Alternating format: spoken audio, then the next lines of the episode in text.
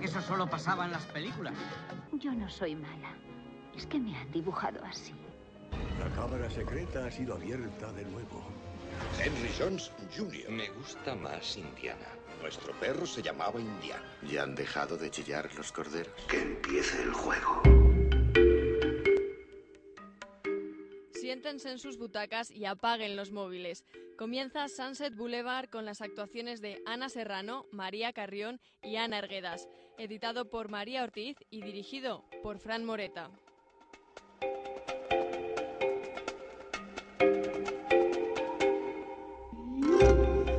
Buenas tardes, queridos amigos del Séptimo Arte, 21 de mayo de 2010. Tenemos una- un Sunset Boulevard cargado de estrenos, de noticias y de muchas risas, como, como viene siendo costumbre desde hace unas semanas. Muy buenas tardes a todos, eh, queridos compañeros de esta sala de cine. Ana Erguedas, Muy buenas tardes, Fran. Rubén González, que se reincorpora, Hola, hola.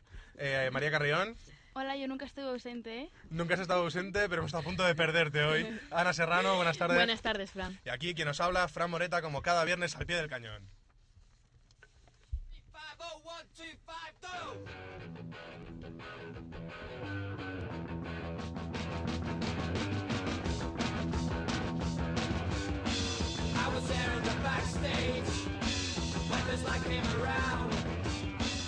Y qué mejor manera de abrir nuestra sala de cine que dándonos un paseo por estos eh, carteles de próximamente que siempre están expuestos en todas las salas. Así que, Ana, cuando quieras, ¿qué estrenos tenemos para este día 21 de mayo? Bueno, pues para empezar y para mí la más interesante de este fin de semana, Prince of Persia, The Sands of, The Sands of Time. Ambientada en la, Persia medieval, el príncipe de Persia narra la historia de un príncipe aventure- aventurero que une sus fuerzas con una princesa rival con el fin de detener a un cruel dictador que pretende desatar una tormenta de arena que podría acabar con el mundo entero. En este intento, la alianza cometerá un error, desatando las arenas del tiempo, que construyeron un reino y transformaron a sus habitantes en feroces demonios. Adaptación al largometraje de la saga de videojuegos del mismo nombre.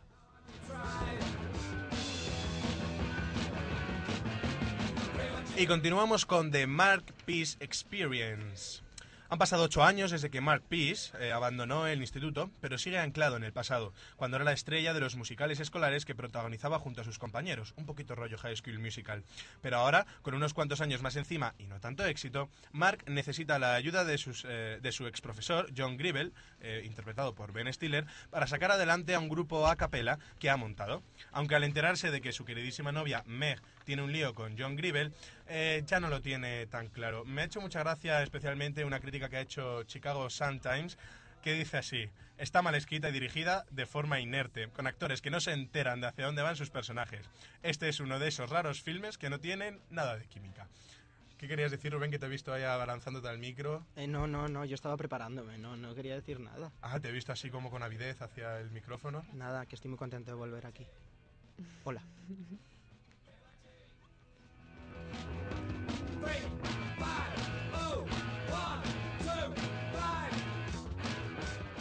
Bueno, y continuamos con una película con un nombre un poco extraño, no es que falta traducirla, pero se llama Bavaria, la porta del vento.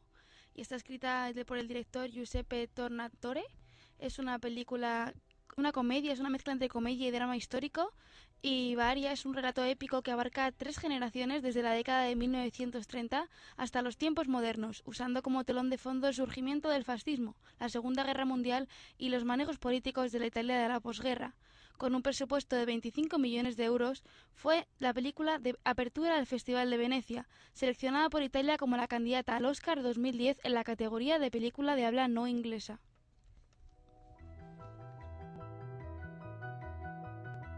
Rubén, ahora sí, Ya me toca, ya me toca.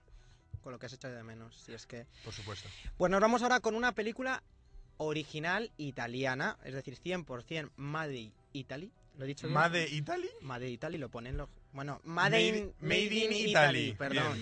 Made in Italy. A ver cómo hablas italiano. La película se titula Io sono l'amore. Qué bonito. Muy bien. Ah, ¿Y Otra- de, y de qué nos habla esta película? Bueno, pues esta película nos habla de la casa de la rica familia Recci en Milán, que está llena de espejos, flores, dinero y frialdad. La saga está compuesta por Eduardo Tancredi y su mujer Emma, una inmigrante rusa plenamente integrada en la cultura milanesa. Sus hijos Elisabetta, Eduardo y Yaluca son los compañeros y prometidos de estos. Los abuelos, el lindaje y futuras generaciones celebran entre habitaciones y pasillos, jardines cubiertos de nieve y las espaciosas cocinas de Villa Rechi la, sucesi- la sucesi- la sucesión y entrega del negocio familiar y la consolidación, una consolidación progresiva de los papeles que cada vez eh, me creo que me acabo de perder. Realmente, No, no. es que Es que no, perdonadme. yo, yo, yo te entiendo realmente porque mientras est- estaba disperso totalmente escuchando el argumento Es- tan, bueno, absur- tan vamos, absurdo de vamos- la película. vamos a resumir. Vamos a resumir. Es la historia de una familia italiana muy rica. Y aquí va a haber muchos tejemanejes. Está dirigida por Luca Guarino. Y mm, entre el reparto podemos encontrar actores como Tilda Swinton, Flavio Parenti, Eduardo Gabrinelli, Álvaro Oswald o Pipo del Bono. Tilda Swinton, que la recordamos si al- algún pequeñajo nos está escuchando, es la bruja blanca de las crónicas de Narnia. O la, eh, la actriz que encarna al ángel, el arcángel Gabriel en Constantine. Pues ahí queda eso. Ya saben ustedes que es una buena propuesta, sobre todo si quieren sorprender a su pareja. Io sono le amore. I'm love.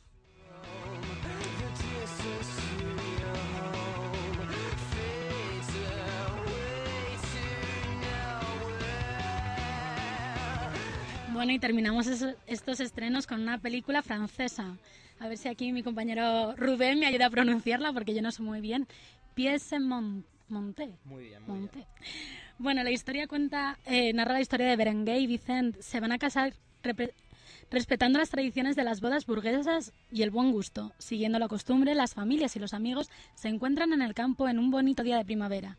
Un día trascendental e inolvidable para todos, en el que se revelan secretos familiares que no dejan indiferentes a ninguno de los asistentes.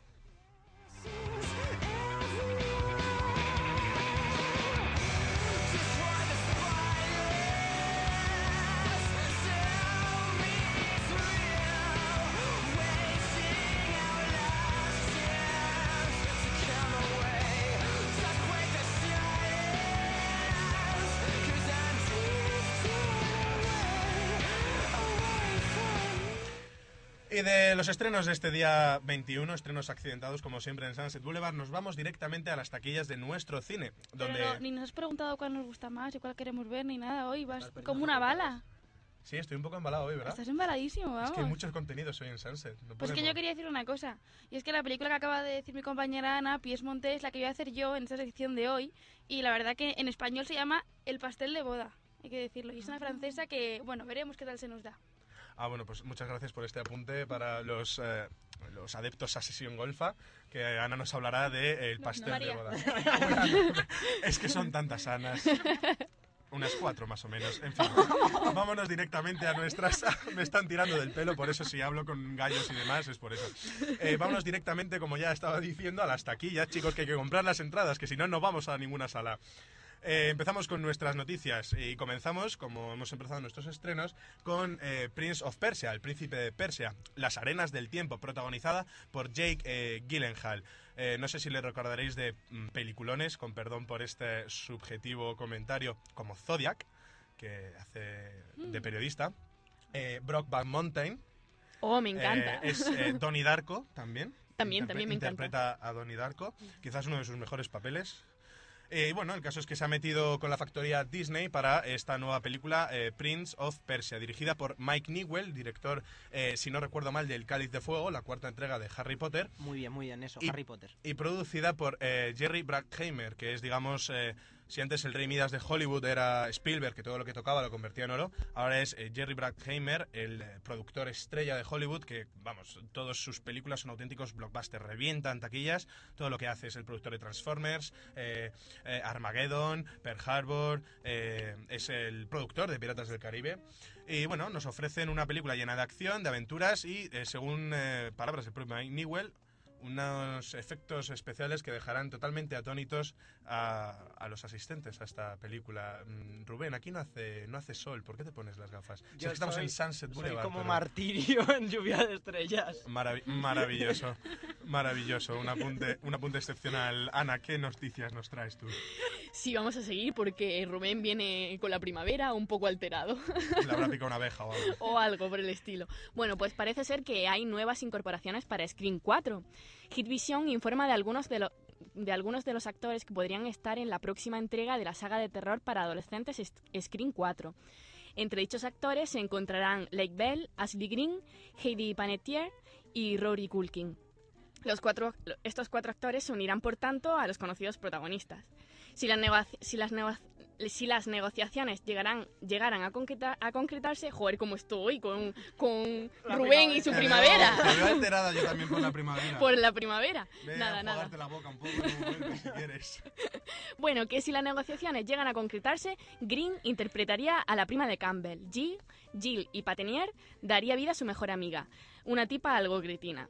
Culkin, por su parte, desempeñaría el interés amoroso de Jill, mientras que Bell podría ser un oficial de policía que se conoce a Sidney Campbell desde la escuela de secundaria.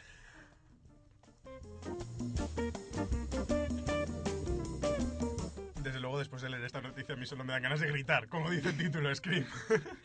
Claro que sí, de eso se trata la película. No sabemos grites. todavía si... eh, ah, sí, sí, va a ser dirigida por Wes Craven otra vez. Y el guion va a ser de Kevin Williamson, que se fue para la tercera echando tumbos. No me extraña, porque para lo que hicieron en la tercera se la podrían haber ahorrado. Veremos a ver qué pasa, porque Kevin, Kevin Williamson también está un poco en horas bajas como guionista de películas de terror adolescente. Eh, ya se sabe, en la que asesino mata chicas eh, desnudas y luego matan a él. O sea, esa es la estructura básica Muy de este divertida esta película, muy divertida. muy- a mí personalmente Scream 1 me pareció muy interesante. Mm. Porque se mete con todas las películas de este género. Fue como una ironía. Después en el Scream 2, eh, digamos que se ríen de ellos mismos. Y en Scream 3 es como dijeron, vamos a coger una cámara, chicos, y hacer una peli. ¿Sabes? Es como, todos de colegas, cogemos un poco de ketchup y nos matamos aquí entre todos. Seguimos con secuelas, ¿verdad María? Porque la siguiente noticia nos habla de Transformers 3. Así es, y parece que ahí te ha impactado mucho, y es que Megan Fox ha sido despedida de Transformers 3, y se rumorea que puede ser sustituida por Gemma Artenton.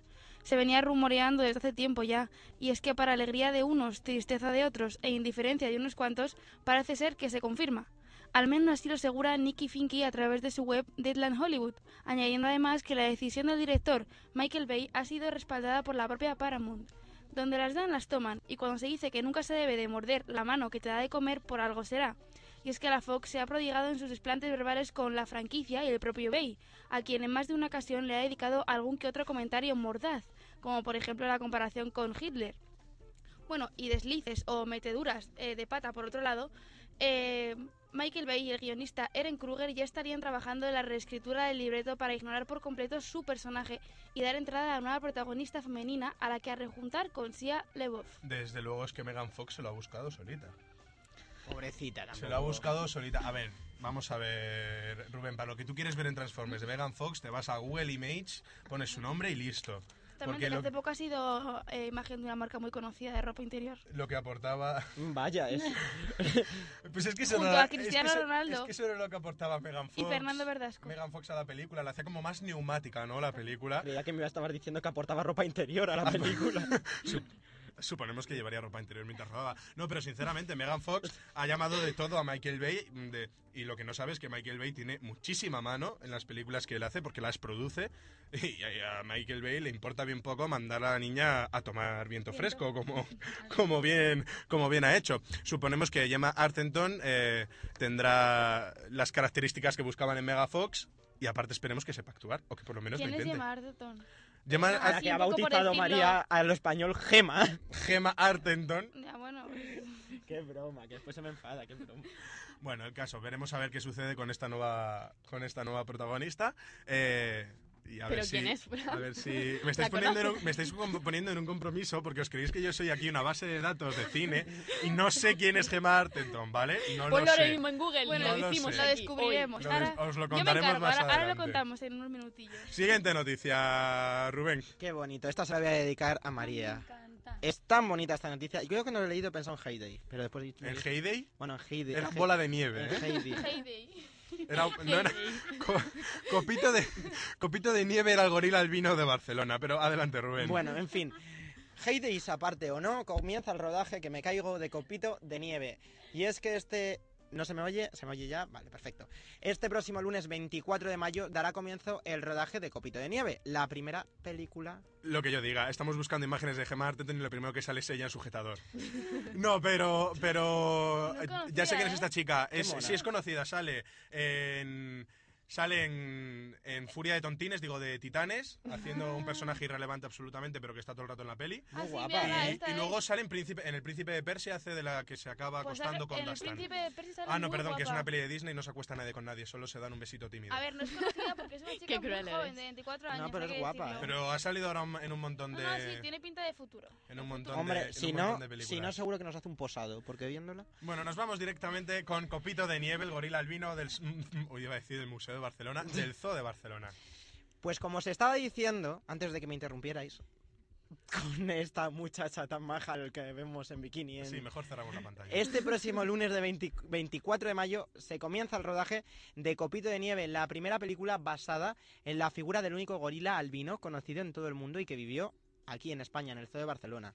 La película cuyo guion afirman, afirman, no, firman cuatro manos, Albert Ball, Amelia Mora, no entiendo por qué son cuatro. Ah, que son dos personas a dos manos, claro, sí. Esta-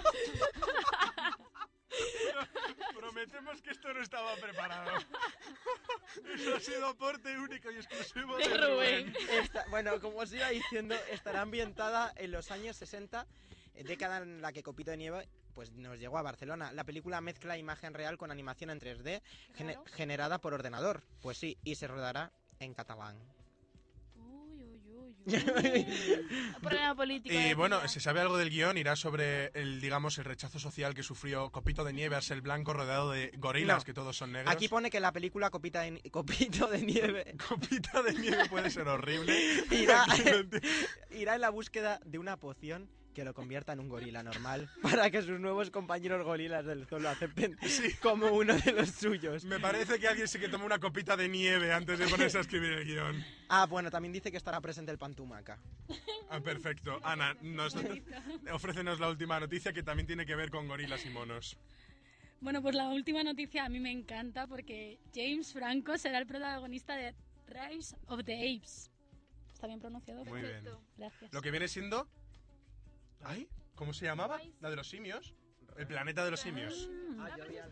El planeta de los simios. Bueno, pues el actor James Franco ha sido fichado por la 20th Century Fox para que sea el principal cabeza de cartel de Rise of the Apes, la pseudo precuela del que podríamos considerar como el fallido reinicio de la franquicia llevado a cabo por Tim Burton en 2001. El joven actor, visto en la trilogía de Spider-Man, entre otras cosas, se ha impuesto así en la carrera por el codiciado papel a otros candidatos.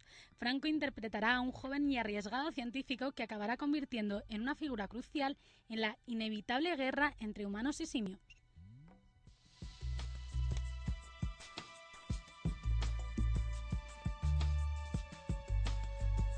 Bueno, después de estas eh, absolutas, eh, estos absolutos deslices que hemos tenido durante las noticias, vamos a relajarnos un poco antes de entrar a nuestras eh, salas de cine de esta semana para escuchar un poquito de música, como viene siendo costumbre. 91 211 5528, que María ya me estaba mirando mal.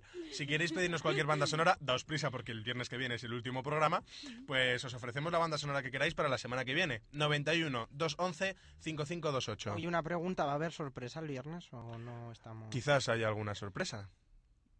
Que nos escuchen y lo adivinen. claro, Verán, escuchadnos, escuchadnos y, y lo averiguaréis. Nosotros nos vamos con una banda sonora que le vamos a dedicar eh, especialmente a nuestro realizador, José Luis Sánchez, que está siempre ahí al otro lado de- del cristal. Eh, se vamos a dedicar a él porque el otro día habló de esta película, eh, Memorias del Queens, que además dijo que se la había recomendado yo y, y le gustó. A pesar de habérsela recomendado yo, mm, apuntó también que se me quedó muy grabada a fuego esa frase. Pues sí, una, una canción compuesta por Kiss, eh, titulada New York eh, Groove, y que suena, como vais a escuchar ahora mismo, de la película de Dito Montiel, Memorias de Queens.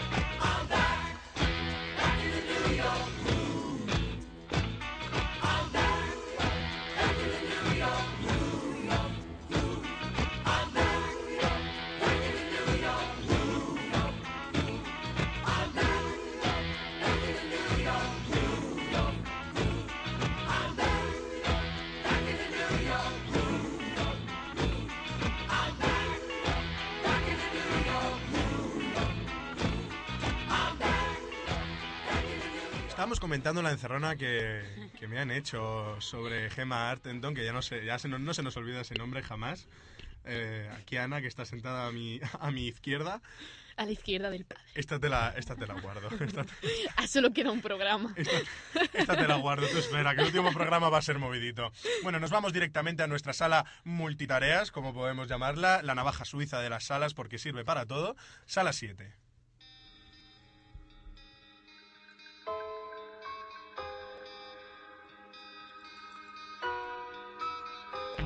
Hoy en Sala 7 vamos a hablar de uno de mis compositores favoritos de películas dentro de, música, dentro de las películas.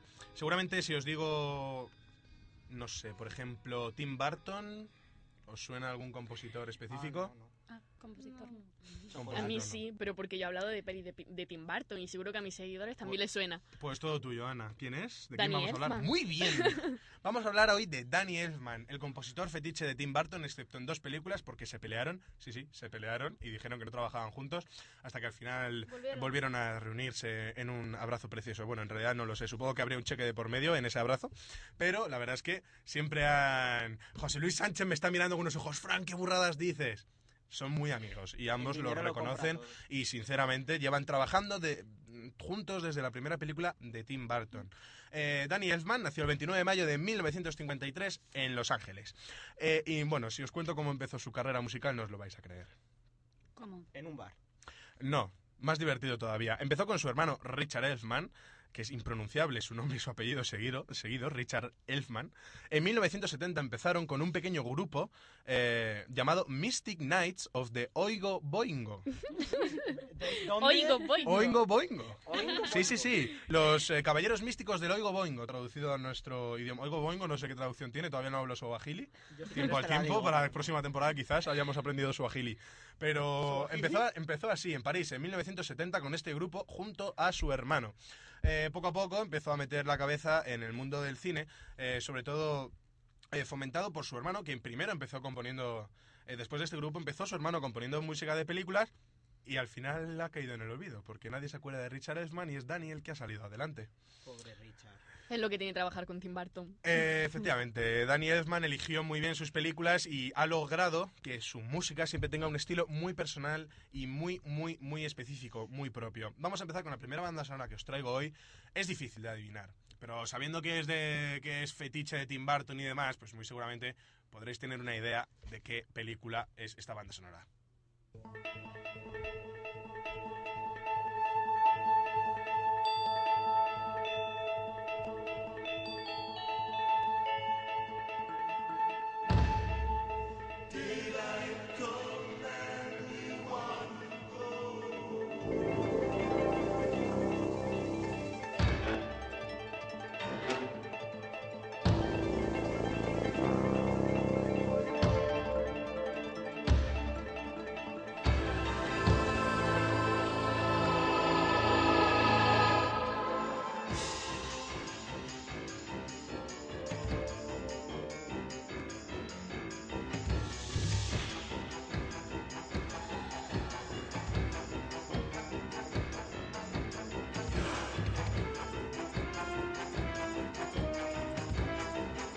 Sánchez está bailando como un loco escuchando la banda sonora de Beetlejuice. Y es que, como él dice, es un compositor que deja huella en todas las películas en las que trabaja. Este estilo que tiene tan psicodélico, lleno de golpes, de acordes muy pronunciados y de coros muy... eh, muy sin- María, ¿estás bien? Porque te ha dado como... Eh, de coros muy siniestros, eh, es la marca de la casa de Danny Elfman. Eh, como también podréis escuchar en la siguiente banda sonora, más intimista, también de una película de Tim Burton, eh, y que fue la que desde luego lanzó a la fama a este director, antes que Beetlejuice, eh, y eh, después de Beetlejuice incluso, eh, fue su película más conocida.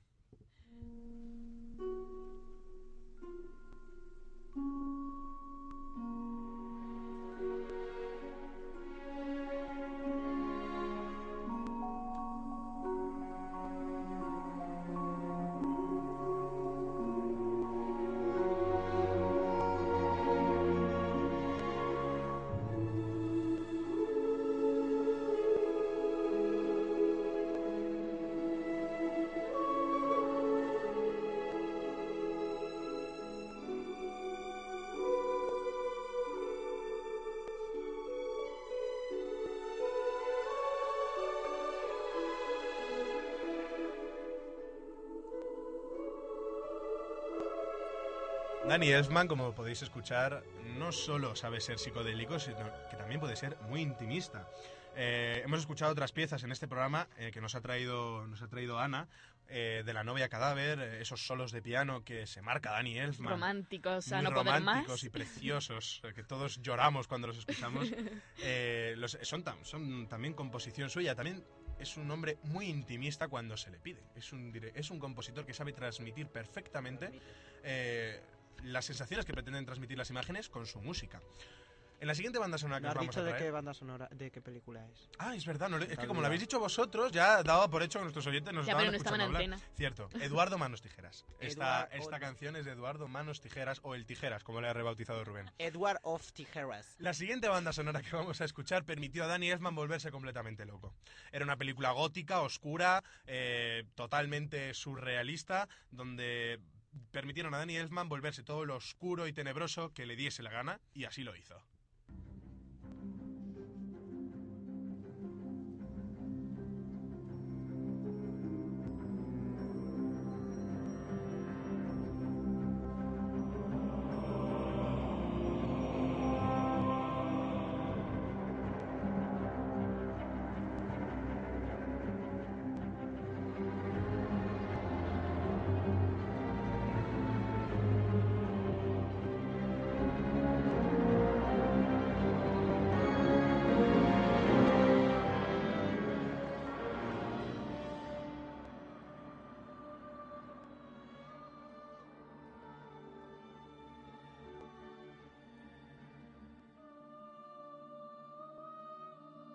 Esta psicodélica y oscura banda sonora pertenece a Sleepy Hollow.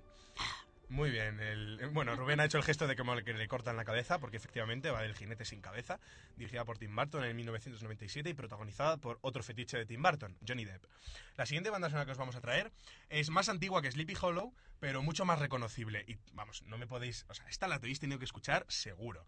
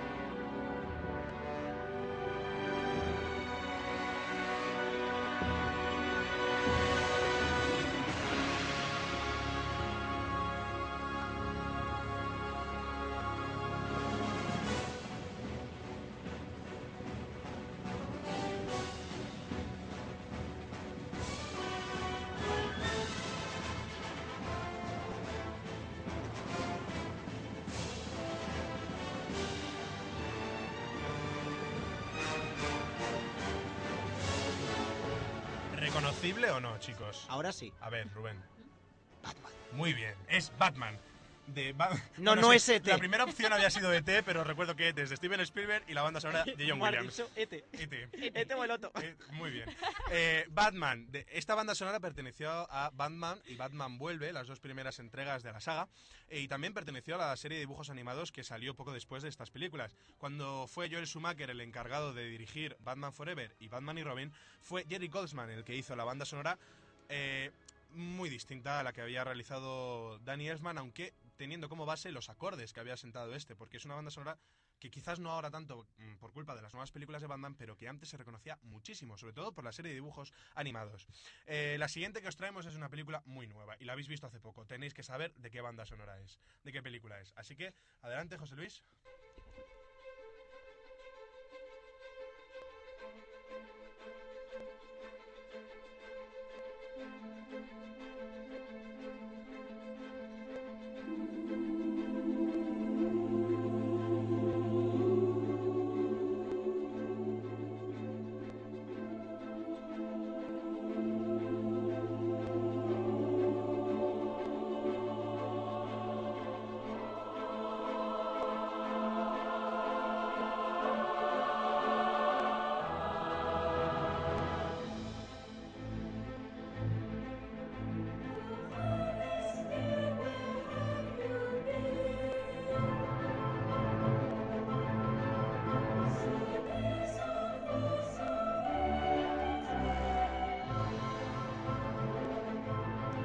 Esta, esta no vale porque habéis visto la película hace muy poco y lo habéis dicho en cuanto habéis oído los primeros acordes. Alicia en el País de las Maravillas. Alice of the World. Alice in Wonderland, muy bien.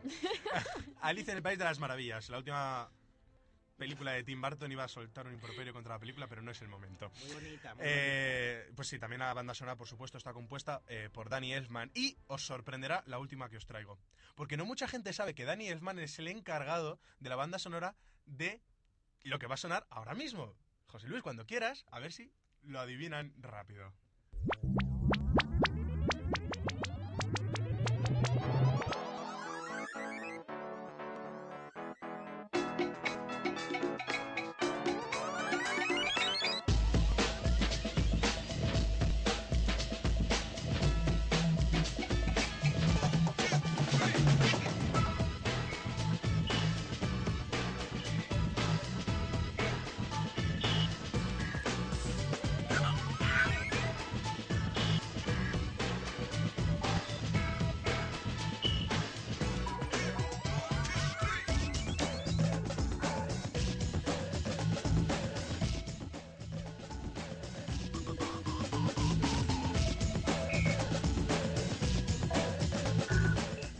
Esta habéis adivinado la primera.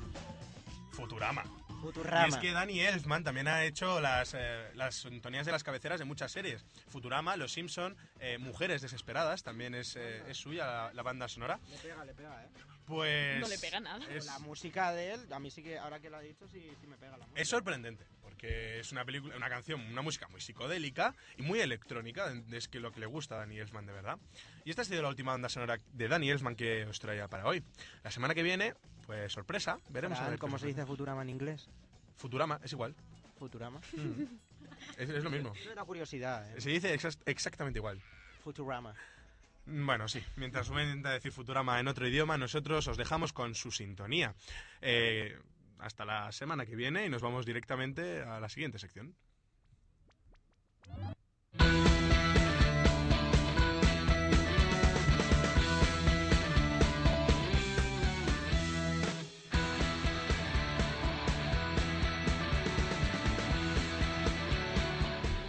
Y de una comedia como es Futurama, nos vamos directamente a la comedia de Sunset Boulevard. Y es que María Carrión nos está esperando ya en su sesión golfa. Muy buenas tardes. Buenas tardes, Fran. Bueno, buenas tardes a todos otra vez. Pues sí, y hoy vengo de estreno y es que Sesión Golfa de hoy coin- coincide con una de las películas que podemos ver en los cines actualmente y no es otra que la antes mencionada El pastel de boda. El cineasta francés Denis Granier de Fer, bueno, hay que decir que esta película es plenamente francesa. Director francés, actores franceses, con lo cual me va a costar un poco de pronunciar, pero lo intentaré decir lo mejor posible. Vamos a ver. Bueno, pues hecho que el director francés Denis Granier de Fer firma una comedia romántica en torno a un enlace accidentado en el seno de una familia burguesa. El pastel de boda es una adaptación de la novela homónima de Blandy Le Calet, un cóctel de risas que mezcla el humor irreverente, el humor amable, el humor burlesco e incluso el humor poético. A través de las relaciones entre los distintos invitados se hace una, irónica reflexión sobre el matrimonio, la tradición familiar y las verdades ocultas, contraponiendo distintos puntos de vista.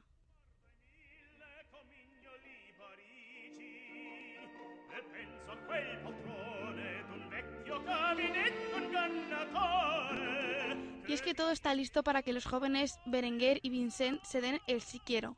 Los preparativos han seguido escrupulosamente los cánones de la tradición burguesa para que su boda no sea como las demás, pero nunca imaginaron hasta qué punto se torcerían las cosas.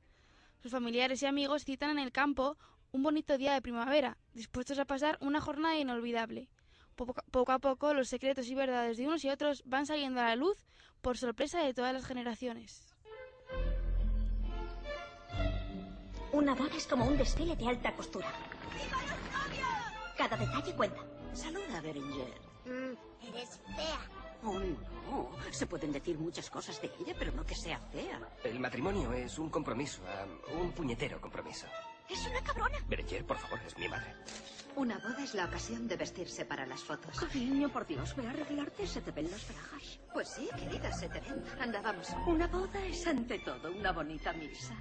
Una bonita celebración. ¿Qué pasa? Aquí ya no se respeta nada. ¿Para qué oficiar una ceremonia religiosa? Ya estáis casados. ¡Hala! ¡Largo! Casarse es de otra época. No eras tan guapo. Bueno, una boda es la oportunidad de flirtear un poco. ¿Estás solo? Un chico guapo como tú. Más vale solo que mal acompañado. La boda no es nada. Lo de después, la novia se ha ido. Destroza la misa y ahora tiene que arruinar la fiesta. ¡Cierra el pico! Deja que doy el coñazo. Acabemos la noche como si nada y el lunes pedimos el divorcio. Pellízcame. Es más o menos como lo había imaginado. Pura felicidad. El matrimonio es Dios que... Ah, yo qué sé, dejadme. Jeremy Renier y Clemence Poesy, que ya trabajaron juntos en el thriller Escondidos en Brujas, interpretan a la pareja que está a punto de casarse y debe aprender aún demasiadas cosas de la vida. Su contrapunto en la ficción lo pone un dúo más veterano, el formado por Daniel Larroix, que trabajó en Ocho Mujeres, y Jean-Pierre Mariel, del Código da Vinci. Entre los secundarios podemos encontrar a Juliette Depardieu, Aurore Clement, Le Duquet y Dominique Lavanant.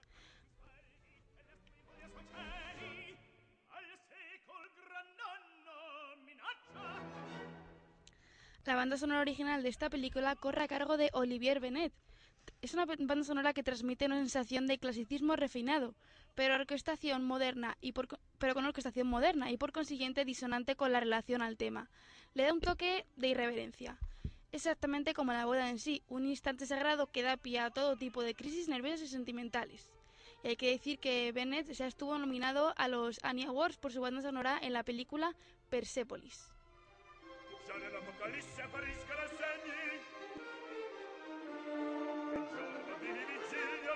Y con esto ya está todo dicho. Esto ha sido todo por hoy. Espero que os haya gustado la película, os haya dado un poco así como de regustillo para ir a verla al cine, que la vayáis a ver y que nos vemos la semana que viene para despedirnos y terminar este año de Sunset Boulevard de una manera espectacular. Bueno, una manera espectacular, veremos a ver finalmente qué sucede. Que me he perdido porque es espectacular, nadie me dice nada, me Porque siento habrá mal. que hacerlo espectacular, ¿no? Habrá que poner cada uno un toque, su granito de arena para hacerla espectacular, que es el último día. Voto porque las chicas vengan en bikini, 91 211 5528. Nadie, Nadie lo va a ver. Nadie lo va a ver, pero bueno, Pero yo sí, nosotros. pero yo sí. Y no hay nada que no hayamos visto ya de las chicas que están aquí sentadas. Oye, realmente- bueno, bueno. ¿Eso que ¿Nos están llamando guarras o qué? Bien, obviaré esa pregunta como una pregunta trampa y me iré directamente a la siguiente sala de cine. Y es que Ana Serrano ya nos está, ya nos está esperando con un montón de niños, eh, preparada con su sección, eh, con su animacine de hoy. Se me había olvidado el nombre de la sección. Te qué mato, me Fran, mata, te me mata. mato. Vámonos con animacine antes de que vuelva a meter la pata.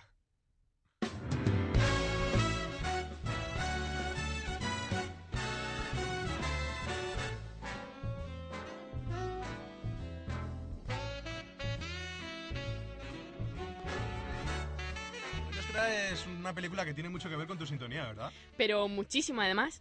Muy buenas tardes a todos chicos. ya me conocéis, soy Ana Serrano y una semana más estoy aquí. ¡Con mucha marcha! Con mucha marcha. Tendréis que estar viendo los gestos que está haciendo Ana Serrano como si tuviera un público abismal delante de ella. María, que te aproveche la comida, que vemos que te has salido con el tupper a comer, que no te ha dado tiempo. Bueno, Ana, puedes empezar con esos gestos eh, increíbles que Es estás que vengo haciendo? yo muy animada hoy Vienes porque muy la animada. película de la que voy a hablar Muy Leticia Sabater. sí. es de la, es de la banda, o sea, la película de la que voy a hablar es de la banda sonora de nuestra sintonía Ujú. de Animacine.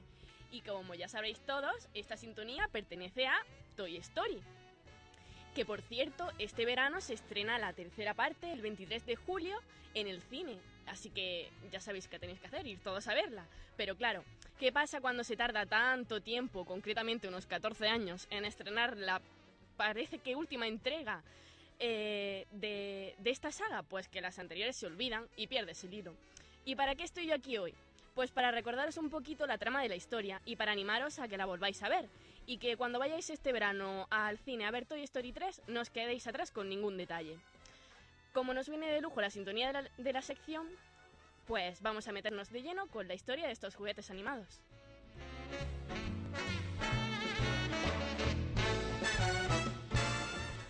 Toy Story, la primera parte estrenada en España en 1996, se convirtió en el primer largometraje de los estudios Pixar, además de considerarse como la primera cinta con efectos de animación en toda la historia del cine. Dirigida por John Lasseter, la historia comienza cuando los juguetes de Andy temen que haya, llegado, que haya llegado su hora y que un nuevo regalo de cumpleaños lo sustituya. Buddy, un vaquero que ha sido hasta ahora el juguete favorito de Andy, trata de tranquilizarlos hasta que aparece Buzz Lightyear, un héroe espacial dotado de todo tipo de avances tecnológicos. Pero claro, Buzz no reconoce ser un juguete, hasta que lo descubre de una forma un tanto inesperada. Llamando a Buzz Lightyear. Adelante, Buzz Lightyear. Aquí el mando estelar. Buzz Lightyear me recibe. ¡Palabras, Buzz Lightyear! ¡Les recibo fuerte y claro! Buzz Lightyear, el planeta Tierra necesita su ayuda. ¡Allá voy! Buzz Lightyear, el superhéroe más grande del mundo. Y ahora el juguete más grande del mundo. Su constante rivalidad con Buddy se transformará en, un gran en una gran amistad cuando ambos se pierden sin saber cómo volver a casa. ¡Buzz! ¡Estás volando! Esto no es volar, es caer con estilo. ¡Hasta el infinito y más allá! Tres años más tarde, en Toy Story 2, del mismo director que la primera parte, el famoso vaquero Woody trata de rescatar a un amigo que ha sido secuestrado por un malvado coleccionista de juguetes. Pero Woody cae también en su trampa, así que Buzz Lightyear decide salvar a su amigo acompañado de los demás juguetes. Finalmente, llegan hasta la casa del coleccionista, que tiene cientos y cientos de objetos de la era dorada de Woody, para regresar a casa de Andy con dos juguetes nuevos, Perdigón y Jessie aunque parece que a algunos le alegra más la llegada de esta curiosa pareja que a otros. ¡Oh, Perdigón! ¡Somos parte de una familia otra vez! Eh, señorita, yo quiero decirle que es una jovencita brillante con un precioso hilo de pelo. Eh, eh, pelo de hilo. Eh, eh, eh, tengo que irme. Vaya, eres el juguete espacial más mono que jamás he conocido. Hace apenas un año, ambas películas se reestrenaron en formato Disney Digital 3D, y la tercera ya viene rodada en este formato. Solo cada vez si después de tanto éxito, nuestros amigos Woody, Buzz, Miss mm, señora, el señor y la señora Potato, que lo iba a decir en inglés, pero mejor lo digo en Miss, español. Miss Potatoes. Jessie, Perdión y compañía siguen sorprendiéndonos con sus aventuras. Habrá que esperar unos mesecitos, pero seguro que valdrá la pena. Ya sabéis, el 23 de julio Toy Story 3 dará mucho que hablar. Nos vemos la semana que viene en nuestro último Animacine. Y no me faltéis. Un abrazo a todos.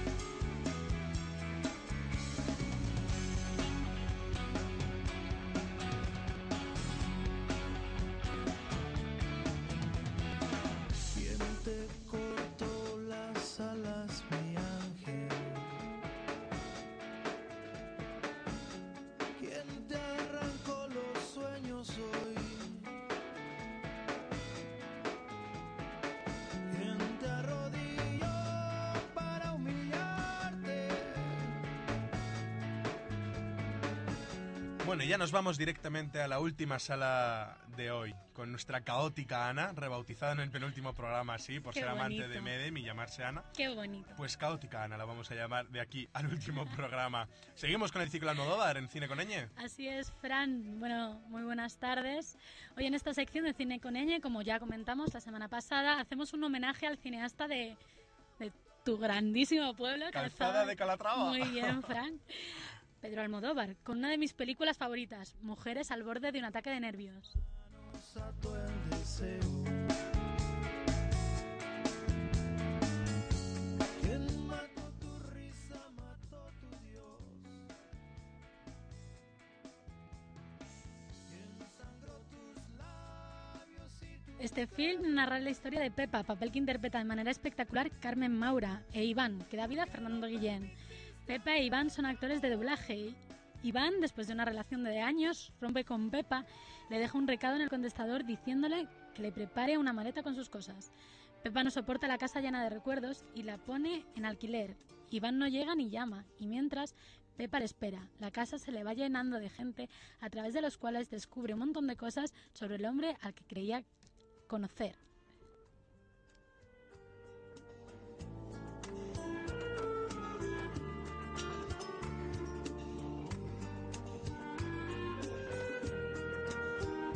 Es sin duda al- alguna la primera gran obra maestra de este gran cineasta, una irresistible comedia que gira en torno a la soledad de las mujeres en un mundo dominado por hombres que las engañan.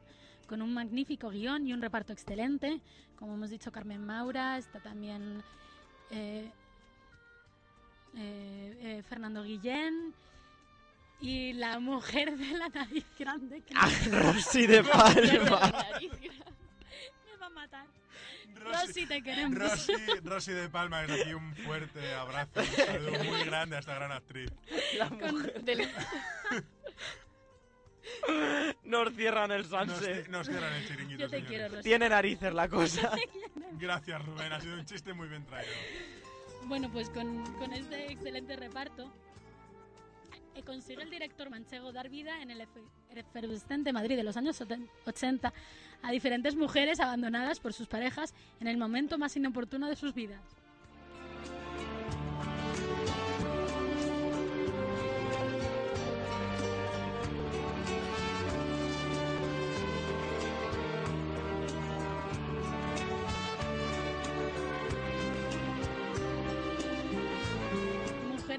Un ataque de nervios estuvo nominada al Oscar como mejor película de habla no inglesa, aunque finalmente no logró llevárselo. Lo que sí se llevó fueron cinco Goyas como mejor película, mejor actriz principal, Carmen Maura, mejor montaje, mejor guion y mejor actriz secundaria. ¿Quién?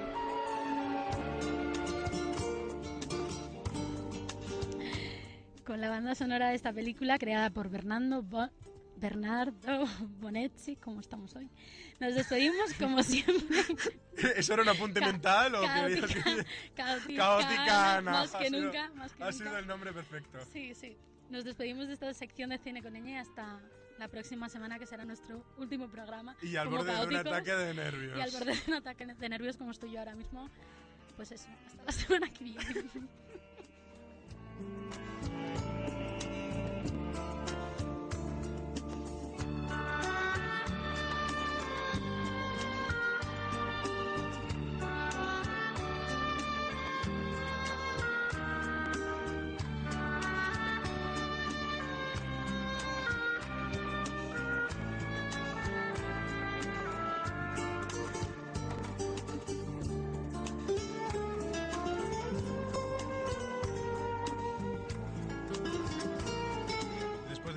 Al borde de un ataque de nervios, después del cine con ella y con nuestra caótica Ana, nos vamos directos a nuestra segunda banda sonora de la semana. Una gran, banda- una gran canción compuesta por Elvis Presley y que ha servido eh, para la banda sonora de Ocean's Eleven, que seguro que todos habéis visto esta película. Pues así suena A Little Less eh, Conversation de Elvis Presley.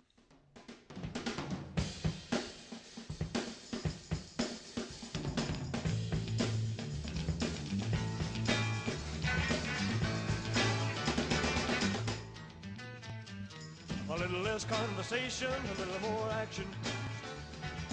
All this aggravation ain't satisfaction in me. A little more bite, a little less spark. A little less fight, a little more spark. Close your mouth and open up your heart and if maybe satisfy me. Satisfy me, baby. Baby, close your eyes and listen to the music. Dig to the summer breeze. It's a groovy night and I can show you how to use it. To come along with me and put your mind at ease. Hey, a little less conversation, a little more action. All this aggravation ain't satisfaction. A little more bite, a little less bark. A little less fight, a little more spark. Shut your mouth and open up your heart and baby, satisfy me. Satisfy me, baby. Come on, baby, I'm tired of talking. Grab your coat and let's start walking. Come on, come on. Come on, come on. Come on, come on. Don't procrastinate, don't articulate, girl, it's getting late. You just sit and wait around. A little less conversation, a little more action. All this aggravation ain't satisfaction in me.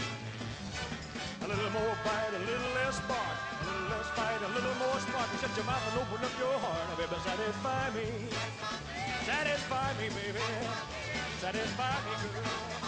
Satisfy me, baby. Satisfy me. Satisfy me, baby. Satisfy me, girl. Satisfy me.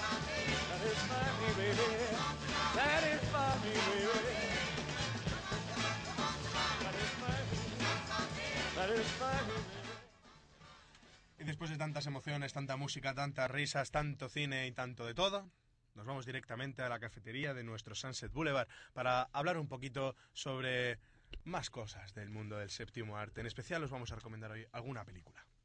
You must remember this. A kiss is just a kiss.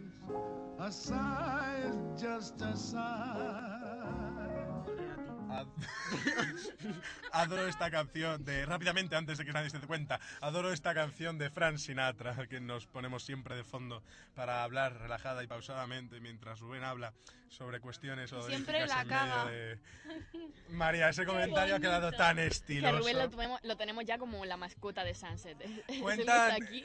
cuenta nuestro, nuestro hiperfan Hubs que es el bufón de Sunset Boulevard. Ahí no, está, es broma, no es broma, es broma. No, no, a Rubén le queremos mucho y siempre aporta esta chispa que necesitaba Sunset Boulevard. Un poquito Yo también de risa, quiero un montón. un poquito de comedia, bueno, suficiente. Estamos hablando de cine, no de nosotros. Bien, vamos a ver. ¿Qué películas eh, que vais a recomendar esta semana para todos nuestros oyentes? Bueno, yo mm, antes de recomendar una película, Ya, ya sé de lo que vas a hablar. voy a Venga, recomendar... sí, vamos a aprovechar para hablarlo antes de nada, porque luego nos quedamos sin tiempo y no nos da- Claro, y no nos da. Bueno, No decimos lo que está haciendo. No. No, lo decimos. mejor que no. Mejor. Esto es lo bueno de la radio, que puedes estar eh, tranquilamente rascándote el ombligo que nadie te va a ver y parece que estás completamente... Bueno, antes de nada, Fran, Estás con la... Son eh, problemas típicos que tiene, que tiene una persona cuando se le queda algo entre los dientes. Se ha mordido no una sabe- uña y se le ha quedado No entre los sabe cómo dientes la uña. extraerlo.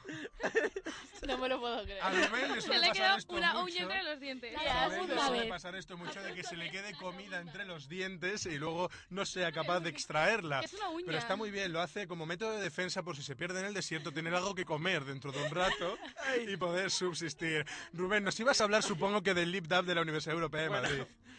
Con uña o sin uña, eh, una propuesta para todos aquellos que quieran formar parte, que tiro el micrófono, de este Lead Up que se grabó hace dos semanas, ya está en kedin.es, www.kedin.es. Y es un lead up muy divertido. Somos los primeros, pes- le pese a quien le pese. Así que. Cuidado con lo- las nada, polémicas. no voy a decir nada, no voy a decir nada. Simplemente que somos Cuidado, primeros. cuidado con las polémicas. Nos le llevamos muy bien con la. Universidad de Salamanca. Enhorabuena a Salamanca también, que está en un tercer puesto, cuánto lo sentimos. Y a Villanueva también una gran competidora, que también lo sentimos, que está en segundo puesto. Pero deciros que gracias a, a todos los alumnos de la universidad, y voy a aprovechar rápidamente para dar gracias a todos los alumnos de la universidad, a todos los Erasmus y a todos los profesores que están votando día y noche, eh, concretamente a la Facultad de Arquitectura, que ayer se pasó toda la noche votando. Muchísimas gracias a todos y, a- y de verdad animaros a seguir votando, que tenemos que ganar. Así que nada, ya saben, www.kedin.es, Universidad Europea de Madrid. Yo personalmente, Fran Moreta, me comprometo a regalar una entrada de cine a quien sea capaz de definir qué es un lip dub. Porque Yo aquí todo el mundo habla de definir. lip dub y Es- nadie lo define. Sí, es una cosa comercial. Es para eh, es un método de publicidad de las universidades que han creado para que los alumnos participen y hagan un vídeo cantando y enseñan a la vez la universidad para que la gente que sea nueva y que acaba de terminar bachiller, por ejemplo, se meta en esa universidad y no en otra. Pero ya no es solo de universidades, también es de oficina y empresas. no solo universidades. Bueno, pues ahora está de moda Ahora con universidades. universidades. pero Profesores de publicidad que nos estén escuchando. cualquier empresa será. Una matrícula de honor a estas chicas que han sabido definir también lo que es un lip dub. Bueno, y yo no quiero que vayamos a recomendar películas sin hablaros de un estreno, pero un estreno un poco distinto, pero es igualmente cultura. Y es un estreno de teatro que va a ser el día 4 de junio en, en Villaviciosa de Odón, en el Coliseo, de la, de la compañía Ingenius. Ingenius. Ingenius, vale. Ingenius. En español, Ingenius. Pero bueno. Y tú te Y presentas entonces- al Advance dentro de dos semanas, ¿no? Me han- Exactamente, me han exactamente, ahí, ahí voy. Y, y bueno, Fran, coméntanos cuál es el título de la obra y, y- y cómo va a ser. Bueno, pues la obra se titula Ya este... que tú eres el director y creador de la obra, que bueno, todo hay que decirlo. Podríamos omitirlo. Eso puede, sí, podéis haberlo omitido totalmente, pero bueno, porque luego la... Hay que decirlo, todo el mundo tiene que estar informado. Las palizas me van a mí.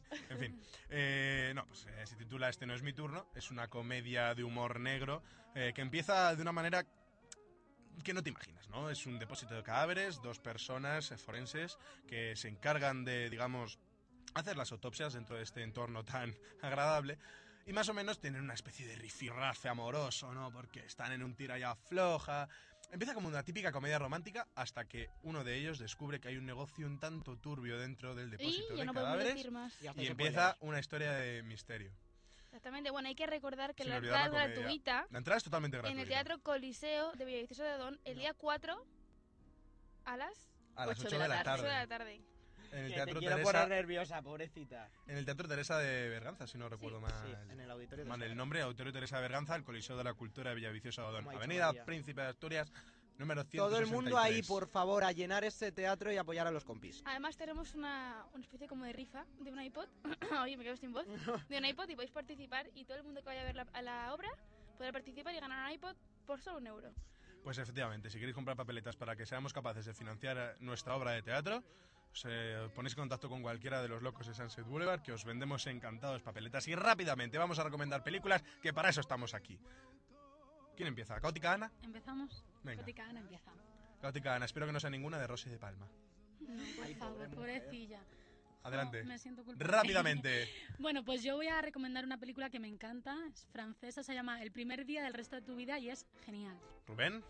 Yo, es que se me acaba de olvidar el título. Es la de Jennifer López que ha sacado... El plan B. Plan B. El plan B, muy buena. Para mi gusto, muy buena.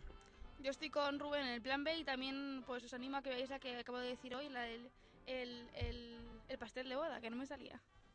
Yo por mi parte me voy un poquito a películas más antiguas, descubriendo a Forrester, una gran película para todos los amantes de películas del estilo de El Indomable Will Hunting, Jóvenes Prodigiosos y demás. Y para quien no la haya visto todavía, por favor, por favor, no faltéis para Alicia en el País de las Maravillas. Impresionante eh, el estilo visual de Tim Burton en esta película. Completamente de acuerdo. Bueno, Cuando ya empieza a sonar la sintonía de American Beauty de fondo, como siempre, el colchón de despedida de Sunset Boulevard, nosotros nos vamos cerrando las salas de cine por esta semana. Os dejamos con nuestros compañeros de El Silbato eh, Deportivo. Deportivo, que os ofrecerán lo mejor del deporte. Y nosotros nos vemos en el especial de la semana que viene, que no tenéis ni idea de lo que os tenemos reservado. Se va a armar gorda. Que paséis una semana de cine y suerte para- con los exámenes a todos.